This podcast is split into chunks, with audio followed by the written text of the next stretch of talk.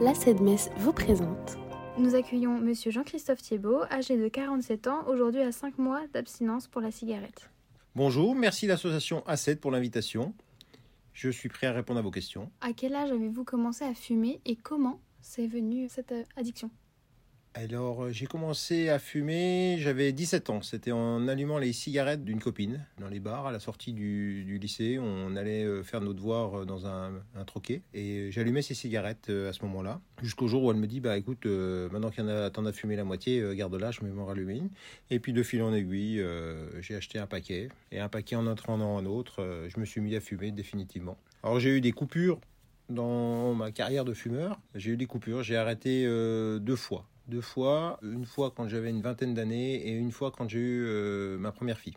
Mais dans les périodes les plus longues d'arrêt, ça a duré euh, trois ans. Mais par contre, ça n'a pas été un arrêt euh, total. C'est-à-dire qu'en fait, chaque fois que j'étais en soirée, je fumais. J'allais même dire que j'allais spécialement en soirée pour pouvoir fumer même. Et au niveau donc des soirées et de la jeunesse, etc., vous vous êtes limité qu'à la cigarette ou vous avez également essayé d'autres substances qui rendent tout aussi addict Alors, moi, je vais être euh, honnête avec vous. Tout ce qui peut se fumer, je l'ai fumé. Que ce soit des cigarettes roulées, que ce soit des cigares, des cigarios.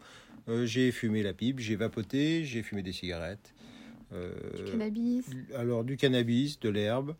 À l'occasion, mais je n'étais pas un grand consommateur. Enfin, je ne pense pas avoir été addict à ces, à ces produits-là. En revanche, la cigarette, j'étais très addict. Ça va même plus loin, c'est que j'étais addict, mais c'est surtout j'avais une, attirance pour la cigarette. Je trouvais ça agréable de fumer. A des gens, par exemple, qui disent qu'ils aiment fumer, que ça, ça leur donne un style ou, ou ils font ça pour faire les malins. Moi, non, c'était pas ça. J'aimais ça. J'ai vraiment aimé fumer. Et même encore maintenant que j'ai arrêté de fumer depuis 5 mois, si quelqu'un fume à côté de moi, ça ne me dérange pas. J'apprécie euh, presque comment que les gens fument à côté. Alors, qu'on soit d'accord, hein, pas au restaurant, pas dans les lieux publics, mais si quelqu'un fume à côté, par exemple, ce matin, j'étais à une réunion, quelqu'un fume à côté de moi, il s'est excusé, ça ne m'a pas dérangé. Ça ne m'a pas du tout dérangé que la personne fume à côté. Je ne vais pas me coller à côté des gens parce qu'ils fument pour respirer euh, euh, l'odeur de la cigarette. C'est pas ça que je dis. Ce que je dis, c'est que ça ne me dérange pas. On dit souvent que les, anciens fumeurs n'ont pas de tolérance pour ceux qui fument. Euh, Pour le moment, après cinq mois d'abstinence, ça ne, me dérange pas que les gens fument à côté de moi. Donc effectivement, vous disiez avoir arrêté plusieurs fois et là, ça fait uniquement 5 mois que vous avez totalement arrêté. Mais avez-vous tenté des substituts, euh, par exemple des patchs, des pastilles, euh, pour euh, justement battre cette, cette addiction Quand j'avais arrêté de fumer pour ma première fille, j'avais pris des pastilles, des nicorettes. Voilà, j'avais pris des nicorettes, ça avait fonctionné. Par contre, là, ce coup-ci, je suis passé par une phase de vapotage.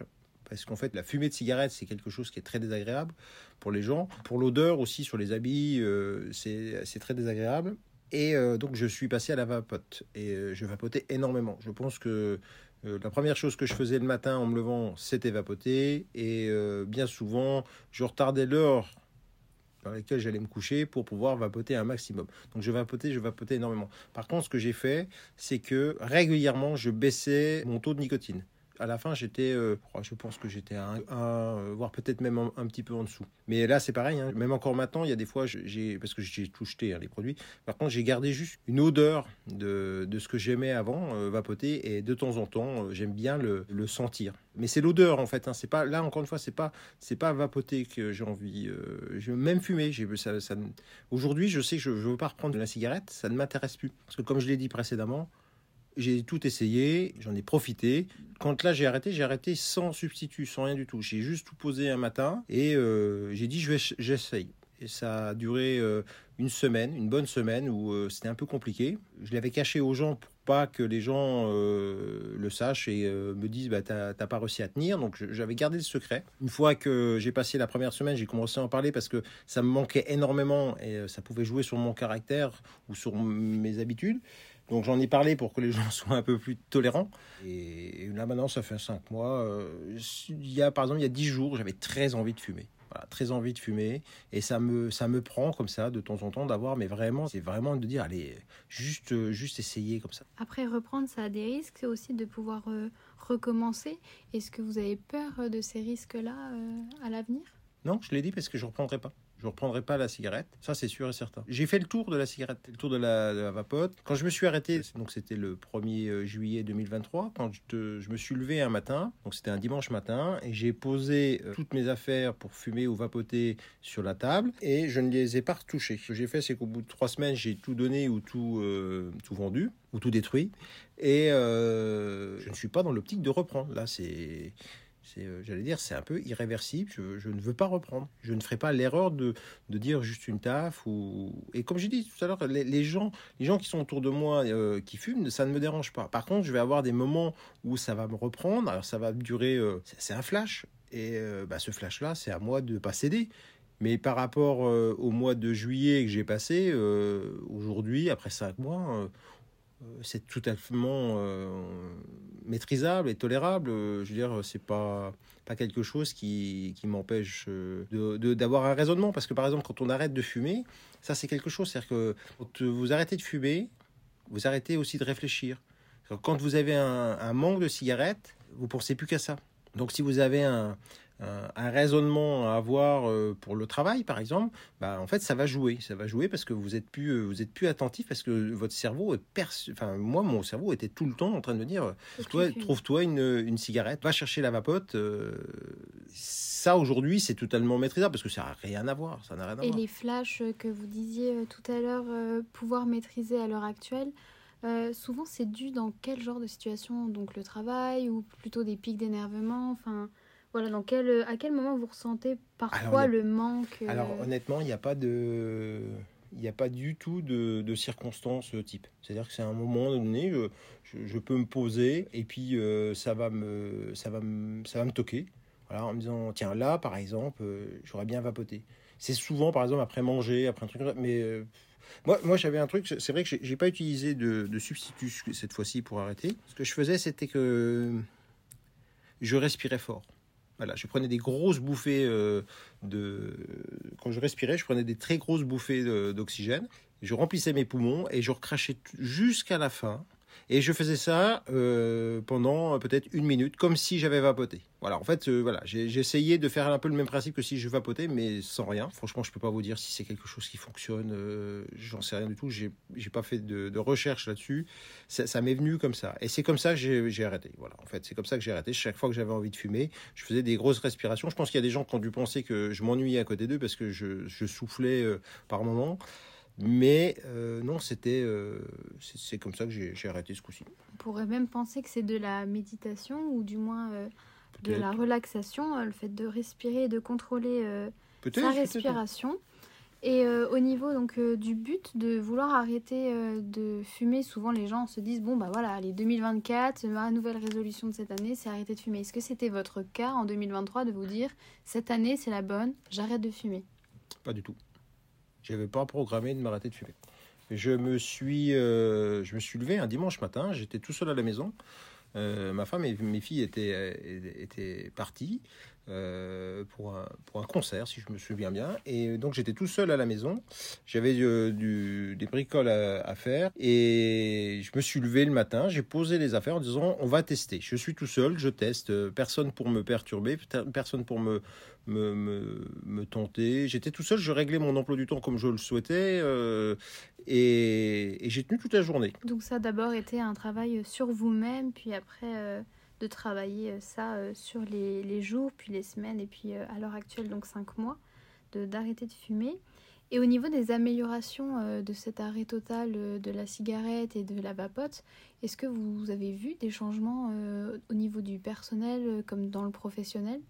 Alors, il y a deux choses, moi, que j'en retire de positif. La première, c'est euh, je suis quelqu'un qui fait énormément de, de, voitures. Et quand on fume quand on vapote, euh, c'est une contrainte. Il faut toujours s'arrêter pour, euh, pour, pour fumer, à moins de fumer dans les voitures. Mais c'était pas mon cas. Donc, on était j'étais toujours obligé de calculer pour pouvoir m'arrêter quelque part. Et ça, cette liberté aujourd'hui, par exemple, il y a des gens, par exemple, qui prennent l'avion pour aller aux États-Unis. Ça représente 10 heures d'avion. De, avant, je n'aurais jamais euh, décidé de faire un tel voyage à cause de ça, à cause de la, cigarette, parce que je sais que j'aurais jamais tenu 10 euh, heures sans fumer. Aujourd'hui, je sais que je peux le faire. Ça, c'est une énorme liberté. Ça, c'est la première chose. Et la deuxième chose, c'est que euh, les gens qui n'ont jamais fumé, vous ne pouvez pas savoir à quel point un fumeur euh, c'est quelqu'un qui calcule tout. Voilà. Ça calcule euh, le taux de batterie euh, qu'il a, ça calcule le produit qu'il met dans sa vapote, qu'il en est toujours dans les poches. Euh, à quel point c'est que par exemple moi, même encore maintenant, je, quand j'ouvre par exemple mon, mes tiroirs de, bureau, quand j'ouvre euh, le tiroir, enfin pas le tiroir, mais le, vide-poche d'une voiture, ou euh, je retrouve un blouson, des, des fioles, des fioles, j'en mettais partout pour le au cas où. Voilà, le, au cas où. On partait dans une soirée, la première chose que je faisais, c'est que je vérifiais pas si euh, j'avais pris euh, mes papiers, euh, je vérifiais si j'avais un paquet de cigarettes. Je vérifiais pas si j'avais pris ma carte bleue, je vérifiais si j'avais euh, pris mon briquet. Voilà, ça c'est euh, quand on quand on est euh, quand on est fumeur, on calcule tout. On calcule le nombre de cigarettes, on calcule le, le, le- le taux de batterie dans la vapote. Donc votre vie se rythme autour de, de cette addiction. Et donc maintenant d'en être libéré, est-ce qu'il y a des améliorations? Peut-être sur euh, le physique, euh, peut-être sur... euh, Souvent on dit qu'un fumeur ne court pas. Est-ce que maintenant il y a une différence au niveau de l'endurance Ou est-ce que vous avez remarqué des... ce genre d'amélioration au quotidien? Je n'ai pas remarqué une, une nette amélioration, quelque chose où c'est que ça y est, je me suis inscrit au marathon. En revanche, par contre, c'est vrai que ça m'a dégagé un petit peu de, de motivation pour faire un peu de sport. Je faisais pas de sport euh, régulièrement. Là, je me suis inscrit effectivement à du sport pour euh, bah, justement avoir une condition physique aussi et pour essayer euh, de récupérer du souffle. Bien que j'ai jamais trop manqué de souffle en fait, enfin en tout cas je me rendais pas compte. Et aujourd'hui quand je fais des activités sportives, bah, très vite on, voit que je, suis limité euh, dans, le, sport, mais ça, correspond à deux, choses. Effectivement j'ai beaucoup fumé.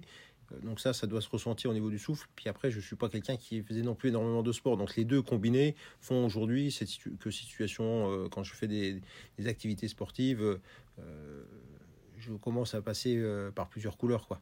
Voilà. Mais à part ça, franchement, je, non, je peux pas dire que je vois une énorme différence. Après, euh, peut-être que les gens autour de moi pourraient donner plus leur avis. Peut-être que vous remarquez également un, peut-être un coût, un changement au niveau euh, du coût euh, financier, que ça avait un impact sur, sur ça. Ça, c'est certain. Ça, c'est certain. Mais pour quelqu'un qui fume, le coût financier, c'est c'est vraiment un second plan. Donc, effectivement, il y a, il y a- il y a un aspect financier, mais j'ai pas arrêté de fumer pour un aspect financier. La- L'aspect financier, c'est- le bonus. Voilà, c'est le bonus. Mais quelqu'un qui fume, euh, d'ailleurs, on le voit, hein, les paquets de cigarettes. Moi, j'ai com- j'ai commencé à, euh, quand j'ai commencé à, à fumer, euh, le paquet de cigarettes, euh, il existait les petits paquets de cigarettes, des paquets de 10 cigarettes. Et euh, les, petits paquets de cigarettes, euh, on, on les achetait, euh, c'était 5 francs, quoi. D'accord? Donc, si vous remettez ça en euros, euh, on est à, à moins, moins d'un euro, quoi. Ah oui, quand même, effectivement. Et c'est pas parce qu'il y a une hausse euh, de tarification que les gens s'arrêtent pour autant de fumer. Eh bien écoutez, je vous remercie euh, pour votre écoute et aussi pour avoir euh, répondu à l'intégralité de mes questions. C'était très intéressant de discuter et de voir avec vous euh, l'aspect pratique, entre guillemets, de l'arrêt de la cigarette, puisqu'on avait vu avec notre addictologue l'aspect plutôt théorique. Donc c'était très intéressant, je vous remercie. Et puis je vais vous laisser conclure notre podcast. Eh ben, je remercie encore l'association A7 pour euh, l'invitation. Euh, ça m'a fait du bien de pouvoir euh, communiquer sur euh, mes cinq mois d'abstinence et je souhaite bon courage aux personnes qui vont prochainement arrêter. Encore merci pour l'invitation et je vous souhaite d'excellentes fêtes de fin d'année